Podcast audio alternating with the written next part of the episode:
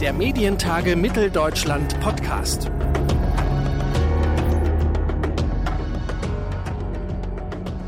Hallo und herzlich willkommen zu einer neuen Folge des Podcasts der Medientage Mitteldeutschland. Unser Gast heute im Podcast ist Dennis Horn, der seit über 20 Jahren als Moderator, Autor und Experte an der Schnittstelle zwischen Fernsehen, Hörfunk und Internet arbeitet. Er gehört zum Team des Podcasts Was mit Medien und hat zuletzt den WDR Innovation Hub mitentwickelt und aufgebaut. Gemeinsam sprechen wir heute darüber, wie Journalistinnen und Journalisten KI-Tools anwenden können und wie die mediale Zukunft mit diesen Tools oder auch ohne sie aussehen wird. Ich sage Hallo und herzlich willkommen, Dennis Horn. Hallo, danke für die Einladung. Sehr, sehr gern. Auch wenn ich es sicherlich zur Abmoderation nochmal sage, ich verrate nicht zu so viel. Wir sehen uns auch auf jeden Fall in genau sieben Tagen, nämlich zu den Medientagen in Leipzig. Da sitzen Sie auch auf dem Panel, das freut uns sehr. Mhm, mhm. ich glaube, ich muss es gar nicht so wahnsinnig groß einleiten. Ne? ChatGPT, die, die verschiedenen Bildgeneratoren. Es gibt gerade einiges, was sich bewegt. Äh, was würden Sie sagen, wiegt am schwersten, äh, wenn es darum geht, wie Medienschaffende sich mit künstlicher Intelligenz auseinandersetzen? Geht es da vor allen Dingen um ethische, um technologische oder auch um unternehmenskulturelle Fragen? Alles. Also so, so würde ich vielleicht erstmal erstmal beginnen. Also um die technologischen Fragen lösen zu können, sprechen wir häufig über unternehmenskulturelle Fragen. Ähm, um uns an das Ding insgesamt dran bewegen zu können, müssen wir über ethische Fragen. Es sind alles, es ist, es ist wirklich, man merkt dieser Entwicklung an, dass sie uns auf ganz vielen Ebenen erwischt. Also ich, ich würde alle von Ihnen genannten Punkte da äh, im, im Rennen sehen. Dann, dann, arbeiten wir uns doch einzeln an den Punkten ab.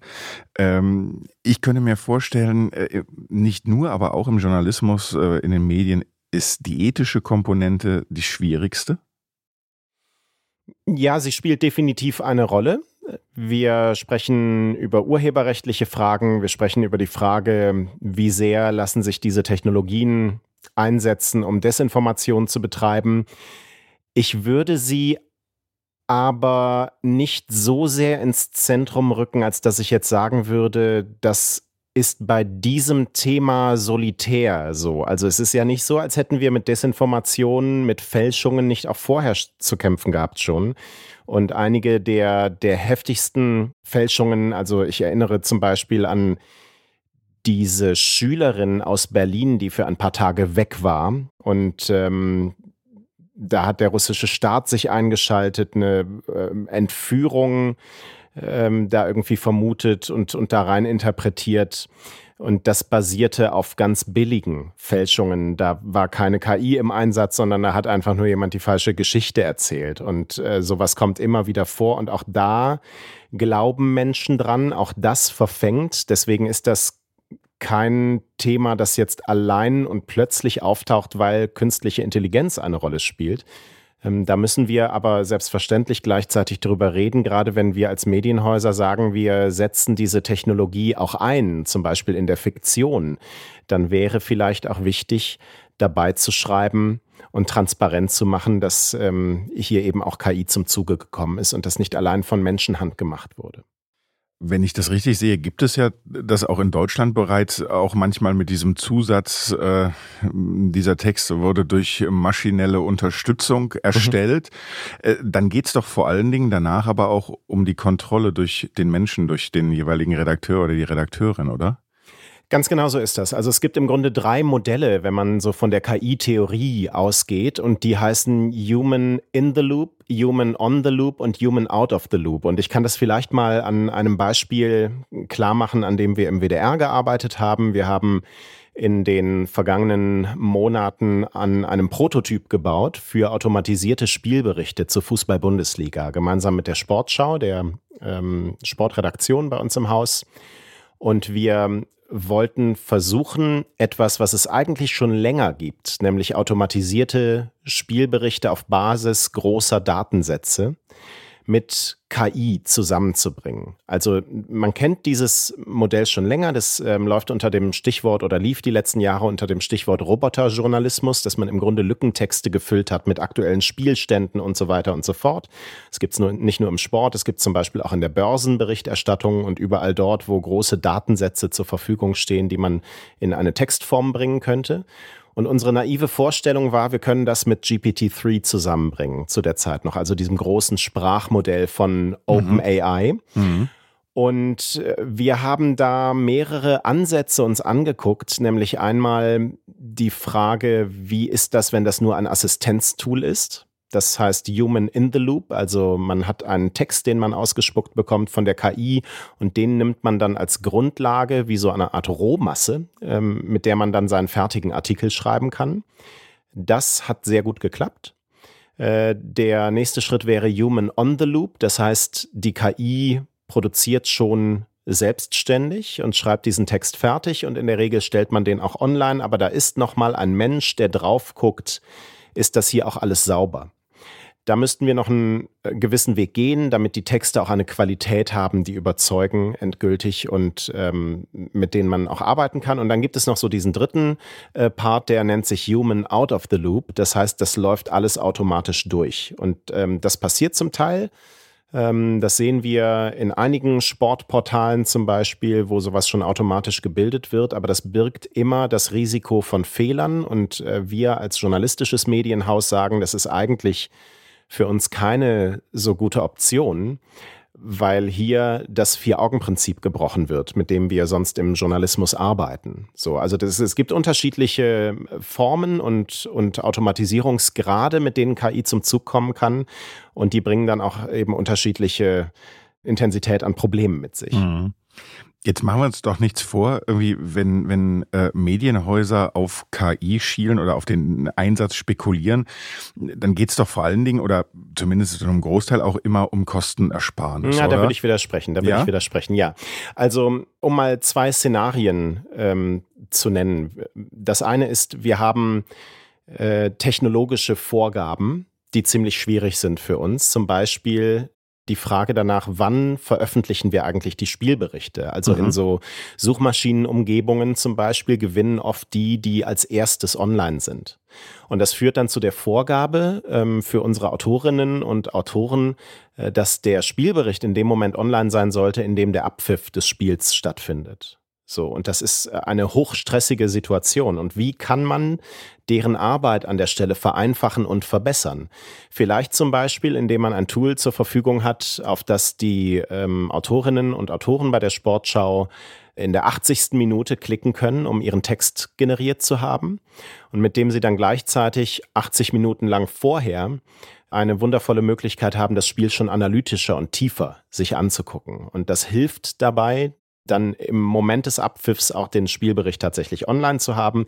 Das heißt, ein Assistenztool, das die Arbeit verbessert, den Inhalt verbessert und eine ganz andere ähm, Ausgangslage schafft für diese Arbeit. Ein anderes Beispiel ist, dass wir ähm, mit den vorhandenen Ressourcen gar nicht alles abdecken können. Also wir können ähm, in tieferen Ligen zum Beispiel nicht die Spiele beobachten lassen von Reportern für ein dann verhältnismäßig kleines Publikum. Die Sportschau sendet deutschlandweit und stellt die Inhalte ähm, bundesweit zur Verfügung und ähm, wir müssen gleichzeitig mit den Rundfunkbeiträgen haushalten und können nicht zu allen Spielen, die stattfinden, bis in die vierte, fünfte, sechste Liga irgendwo Reporter und Reporterinnen hinschicken.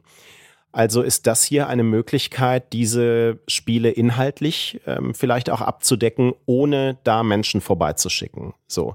Das sind so zwei Szenarien, die da möglich sind. Und das hat aus unserer Sicht nichts damit zu tun, dass hier Ressourcen gespart werden müssen, sondern es hat damit zu tun, äh, zu einem besseren Ergebnis zu kommen oder die Ressourcen weiter gezielt mhm. einsetzen zu können, ähm, ohne äh, zwingend Abstriche auch im Produkt zu machen. Also ich würde nicht mitgehen, und das sehe ich auch übrigens nicht äh, für die kommenden Jahre, dass wir hier einen Kahlschlag in den Redaktionen erleben werden, dank KI. Denn wenn man sich mit diesen Tools auch mal beschäftigt, stößt man halt gleichzeitig relativ schnell an Grenzen. Mhm. Aber würden Sie nicht sagen, das Szenario ist wahrscheinlich, vielleicht gerade auch wenn man auf Printmedienhäuser schaut, dann habe ich doch den Zwang, Redakteurinnen Redakteure müssen immer mehr Aufgaben übernehmen. Die KI erstellt einen Text, ich muss den gegenprüfen und naja, ich habe sehr viel zu tun, dann prüfe ich den eben nicht so gründlich gegen, wie ich das machen müsste. Und dann steht er falsch da das ist ja jetzt auch vielleicht äh, zwar ein etwas abstrahiertes Beispiel, aber nicht so ganz unwahrscheinlich, ja, also, vielleicht mh. schon passiert. Ich finde das ähm, so abstrahiert nicht. Ich halte das tatsächlich für eine reale Gefahr. Aber das ist ja keine Gefahr, die die KI uns jetzt bringt und damit die Redaktionen umwirft, sondern das ist ein Ergebnis äh, des Umgangs mit Ressourcen und des Geschäftsmodells, das auch schon vorher existierte. Und ich bin der, ich bin der Ansicht, dass die KI hier eher helfen kann, ähm, an der Stelle.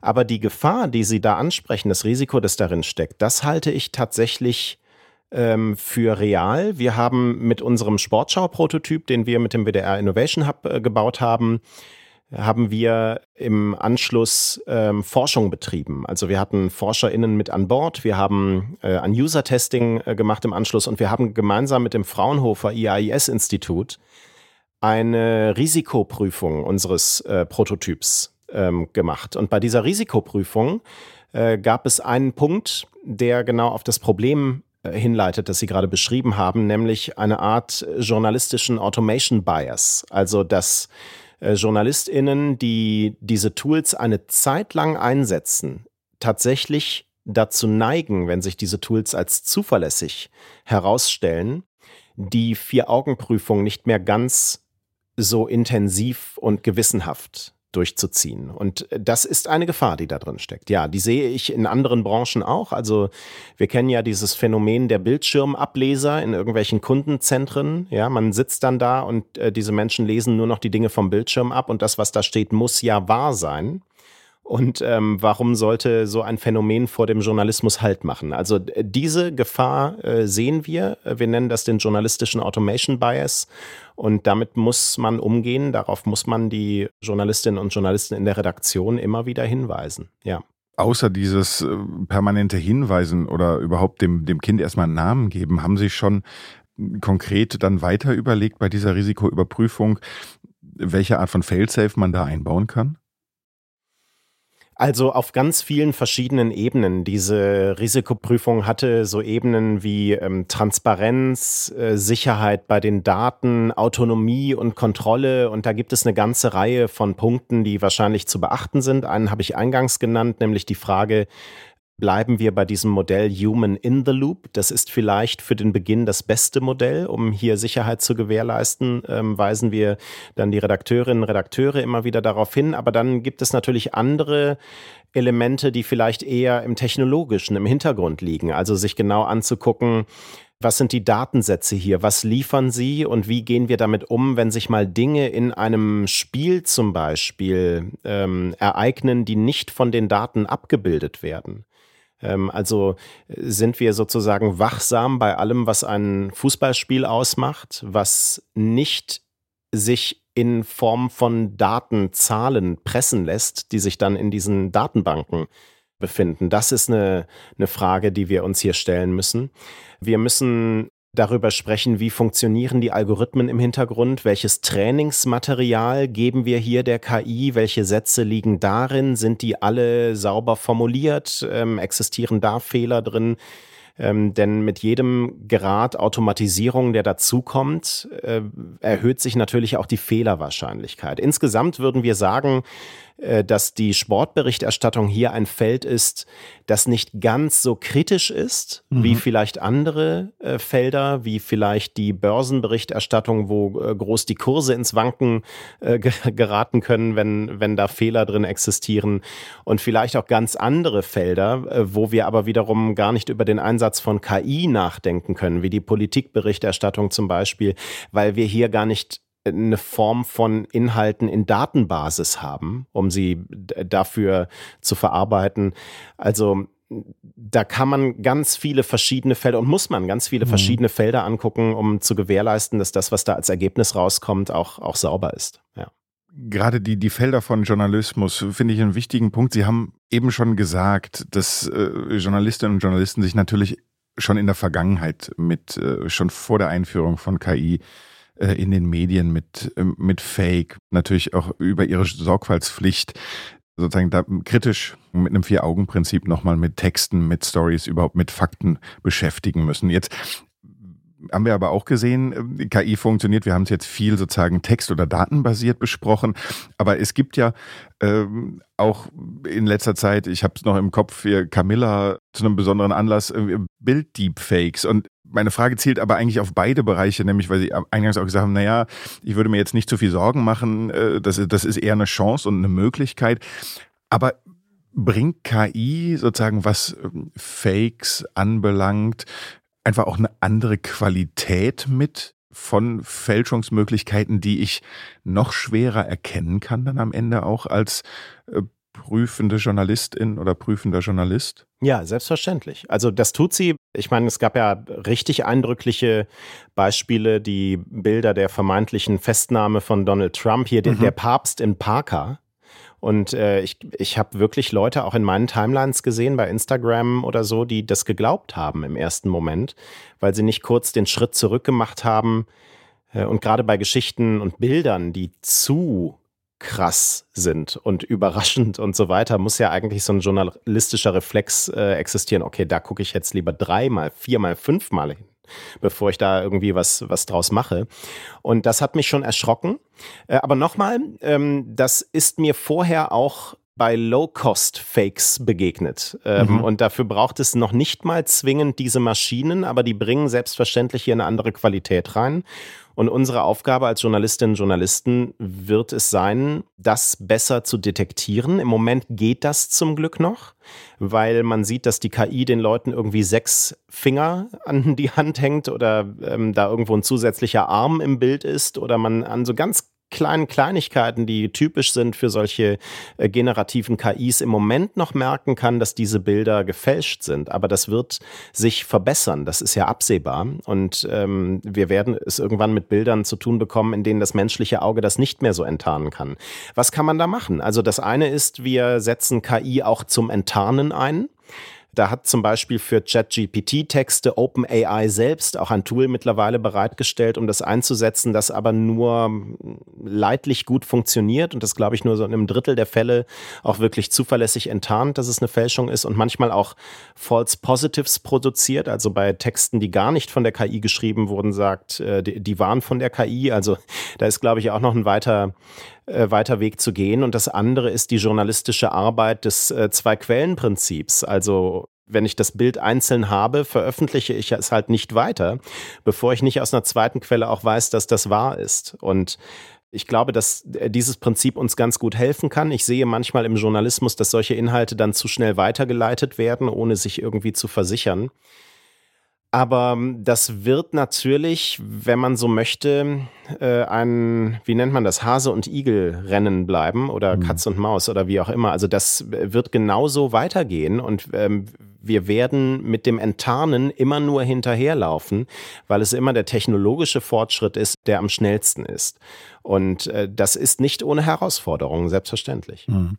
Jetzt geht es ja auch gerade im Journalismus oft um genau diese Schnelligkeit und der Einsatz von KI ermöglicht es ja dann eigentlich noch schneller zu sein. Das heißt, der Impuls an der Stelle äh, vielleicht auch zu zögern und zu sagen, okay, wir sind jetzt nicht die schnellsten, sondern wir sind die sorgfältigsten, mhm. müsste eigentlich wieder noch, noch stärker sein, oder?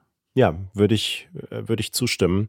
Und das sind natürlich Mechanismen, die Redaktionen immer wieder sich ins Gedächtnis rufen müssen. Ja, also wie sehr machen wir uns von der Klickfixiertheit abhängig? Wie schnell müssen wir tatsächlich sein? Denn die Zahlen zeigen uns, dass natürlich Medien gewinnen, die die schnellsten sind, aber auch Medien gewinnen, die die besten sind und die die tiefste Analyse bieten und das treffsicherste. Das ist ja durchaus auch in den Zahlen auffindbar, dass auch das eine Möglichkeit gibt, sich gut zu positionieren. Wir müssen gar nicht immer die schnellsten sein. Und deswegen, äh, ja, sich das häufiger ins Gedächtnis zu rufen, absolut richtig. Jetzt zeichnen wir ja gerade zusammen einen Podcast auf, bringt mich äh, zu einem dritten Aspekt, nämlich äh, dem, dem Einsatz, den, dem dem, den ein. so, daran erkennen wir auf jeden Fall, dass ich hier gerade. Sie sind keine KI, genau, auf jeden Fall. Genau, ich bin keine KI, ganz, ganz im Gegenteil. Ich bin so voller Fehler, das kann, also, da würden die die Haare raufen und irgendwie, äh, sie können zumindest sehr charmant lachen. Ich, ich habe auch noch keine KI gehört, die das äh, so pointiert an der Stelle macht. Äh, ein anderer Aspekt sind gänzlich synthetische Stimmen. Mhm. Gänzlich synthetische Medien, ja, das ist aus Asien gesehen sozusagen die digitale ja, Moderatorin am Bildschirm. Aber ich glaube, bei uns in unserem Mediennutzen können wir es als allererstes erleben, wenn ich mir einen Artikel vorlesen lasse an irgendeiner Stelle, der hm. an vielen Stellen nicht mehr eingesprochen wird äh, von einer Sprecherin oder einem Sprecher, sondern äh, der eben dann auch äh, synthetisch eingesprochen ist. Wie schätzen Sie das ein? Also Transparenz, Vertrauen an der Stelle. Wie sehr ist das? Ich finde zum Beispiel bei, bei längeren Texten, ich aber das Gefühl, es ist noch nicht so ausgereift, dass ich es gerne höre. Es, es trägt mich immer noch raus aus dem Text, aber ich, ich nehme mal an, auch das wird eher schneller als später äh, noch weiter und besser von der Qualität her. Was erwartet uns da aus Ihrer Sicht? Also wir haben vor zwei Jahren mit dem WDR Innovation Hub einen kompletten Zukunftsreport zu synthetischen Medien veröffentlicht, weil wir das Thema haben kommen sehen. Und ähm, wir arbeiten äh, bei uns im Innovation Hub so, dass wir zu den Themen, die wir da kommen sehen, auch immer Prototypen bauen, um das mal zu demonstrieren. Und wir haben zu der Zeit eine der äh, bekanntesten und beliebtesten Moderatorinnen aus dem Hörfunk in Nordrhein-Westfalen, Steffi Neu, die bei WDR 2 moderiert, synthetisiert. Dafür haben etwa drei Stunden Mitschnitt aus dem Radio gereicht. Also wir mussten die noch nicht mal vor ein Mikrofon setzen und irgendwas einsprechen lassen, sondern wir haben einfach äh, das genommen, was eh als Mitschnitt in unserem System liegt und haben sie dann synthetisiert. Und allein diese drei Stunden Material haben ein Ergebnis gebracht, eine synthetische Steffi Neu, das uns völlig geflasht hat. Das war besser als die Stimmen, die automatisch vorgegebenen Roboterstimmen, die in diesem System schon drin lagen. Ähm, und äh, das war erschreckend. Also je nachdem, wie man dann die Dinge eingegeben hat, hat man nicht mehr feststellen können. Wir haben das dann zum Teil auch getestet an, ähm, an einzelnen Nutzerinnen und Nutzern, ob das jetzt die echte Steffi Neu ist oder die, die synthetisierte. So. Konnte Steffi Neu selber erkennen, äh, welche, sozusagen haben Sie ihr auch zwei Varianten vorgespielt? Ja, sie, also sie hat das erkannt Vielleicht einfach ein ganz gutes Gedächtnis. Diesen Satz habe ich niemals gesagt. ähm, und äh, äh, wenn man sie dann, also wenn man genau hinhört und dann neben ihr sitzt und dann hört man sie einmal und man hört die Maschine, dann stellt man auch den Unterschied fest. Aber wenn Menschen Radio hören oder einfach so Audioschnipsel hören, hören sie manchmal nicht so genau hin. Also gerade das Radio selbst ist ein Nebenbei-Medium. Ähm, wenn man Audios irgendwie mal so hört, dann ist auf dem Smartphone vielleicht die Audioqualität nicht so ganz top, so dass ich das dadurch vielleicht einfach nicht erkenne, weil da Einschränkungen mit im Spiel sind. Ja, und dann haben wir das Problem, dass der, der Unterschied nicht mehr wahrnehmbar ist. Und wenn wir jetzt nicht nur drei Stunden trainiert hätten, sondern wir hätten irgendwie 20 Stunden Audiomaterial von ihr gehabt und hätten da auch noch Sachen reingenommen, so aus Bereichen, von denen wir gesehen haben, da müssen wir nochmal nachtrainieren. Also Beispiel, in unserem Material hat Steffi Neu sehr viele Staumeldungen vorgelesen, sehr Radio, ja, und äh, dadurch hat sie die Zahlen, also die synthetische Steffi Neu, hat Zahlen wahnsinnig gut ausgesprochen. Das hat unglaublich gut funktioniert, aber an anderer Stelle waren vielleicht Dinge in ihrer Sprache nicht drin, weil das im Trainingsmaterial nicht so vorhanden war. Und wenn wir jetzt die Maschine mit 20 Stunden von ihr gefüttert hätten, dann hätten wir noch ein Ergebnis, so weit sind wir nicht gegangen, aber ein Ergebnis gehabt, das noch sehr viel imposanter gewesen wäre. So, und das, ähm, das heißt, das ist schon recht weit und das war vor zwei Jahren und äh, jetzt hat diese ganze Technologie ja auch noch äh, Fortschritte gemacht. Und deswegen müssen wir vorsichtig sein bei dem Einsatz solcher Technologien, weil je nachdem, wie Medienhäuser sie einsetzen, sie natürlich auch noch einem Vertrauensverlust Vorschub leisten können. Deswegen sind solche Dinge wichtig, wie die Frage, wo setzen wir das überhaupt ein? Vielleicht im fiktionalen eher, ja, so in, in Hörspielen zum Beispiel, eher als in der richtigen Nachrichtenumgebung. Da ähm, sollte man sich das vielleicht besser verbieten, das einzusetzen, um gar nicht erst Dinge zu vermischen und zusammenkommen zu lassen. Vielleicht in so einer Automatisierung, dass mir eine synthetische Stimme auf einer Website die Artikel vorliest, eher als in anderen Kontexten.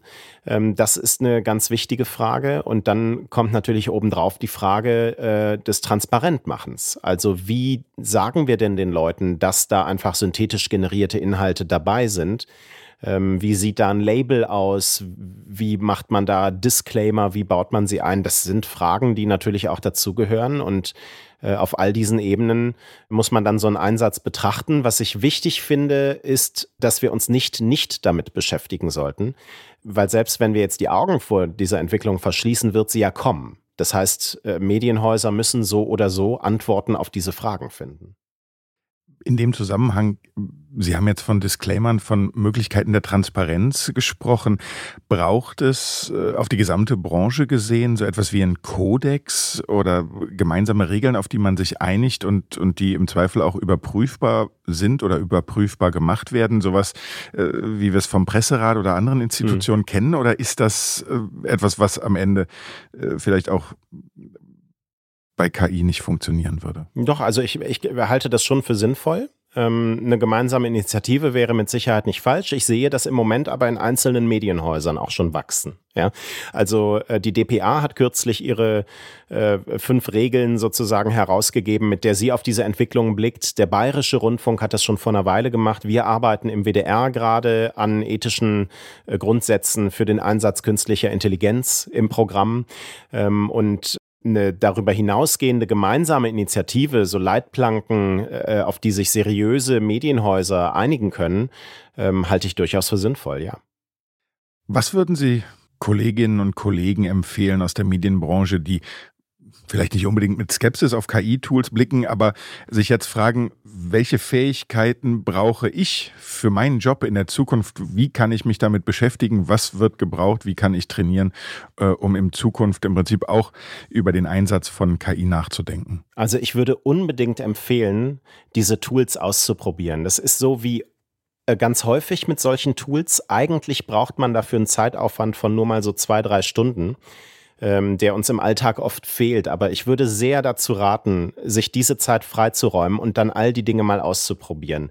Äh, ChatGPT auf den Seiten von OpenAI, Stable Diffusion und wie diese Tools auch alle heißen.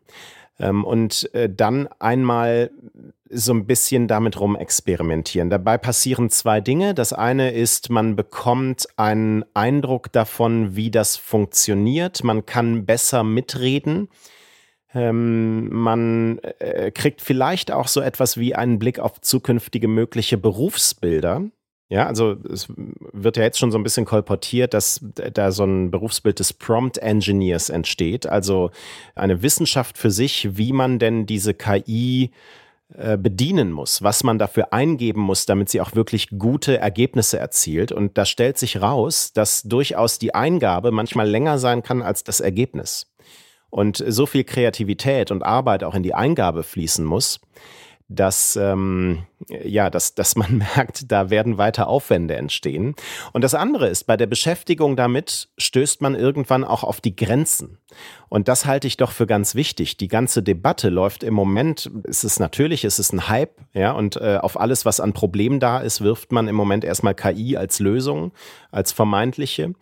Ähm, aber wenn man sich näher damit beschäftigt, stößt man auch recht schnell an die Grenzen dieser Entwicklung. Und ähm, das halte ich doch für sehr gut, wenn wir auch darüber mal diskutieren weil das führt uns dann am Ende zu einer ehrlichen Diskussion darüber, wo wir eben diese Lösungen einsetzen können und wo nicht. Und diese Diskussion werden wir unbedingt fortsetzen, nämlich in sieben Tagen auf den Medientagen in Leipzig. Zurück in die Medienzukunft heißt das Panel, auf dem Dennis Horn mitdiskutieren wird. Und ich würde sagen, wir haben äh, das erste Maiwochenende. Der Tag der Arbeit liegt vor uns. Wir alle haben eine Hausaufgabe mitzunehmen, nämlich genau das auszuprobieren, wenn wir es noch nicht hatten. Ich sage Dennis Horn, vielen herzlichen Dank für das Gespräch und wir freuen uns darauf, Sie kommenden Mittwoch in Leipzig als Speaker begrüßen zu dürfen. Danke für die Einladung. Sehr gern. Also, in diesem Sinne, der Countdown läuft. In genau sieben Tagen starten die Medientage. Auf dem Panel Zurück in die Medienzukunft diskutiert Dennis Horn gemeinsam mit Stefan Turm, dem Geschäftsführer von Funke Digital, Rainer Kellerhans, Managing Director Telecommunications and Media bei Microsoft und der, Wischen und der Wissenschaftsjournalistin Eva Wolfangel zum Einsatz von künstlicher Intelligenz in der Medienwelt. Auch synthetische Stimmen in der Audioproduktion, Gaming als Innovationstreiber und digitale Avatare als Newsformat für Kinder stehen auf dem Programm bei den MTM 23. Mein Name ist Claudius Niesen und ich hoffe, wir sehen uns in wenigen Tagen in Leipzig. Bis dahin, wir hören uns. Der Medientage Mitteldeutschland Podcast.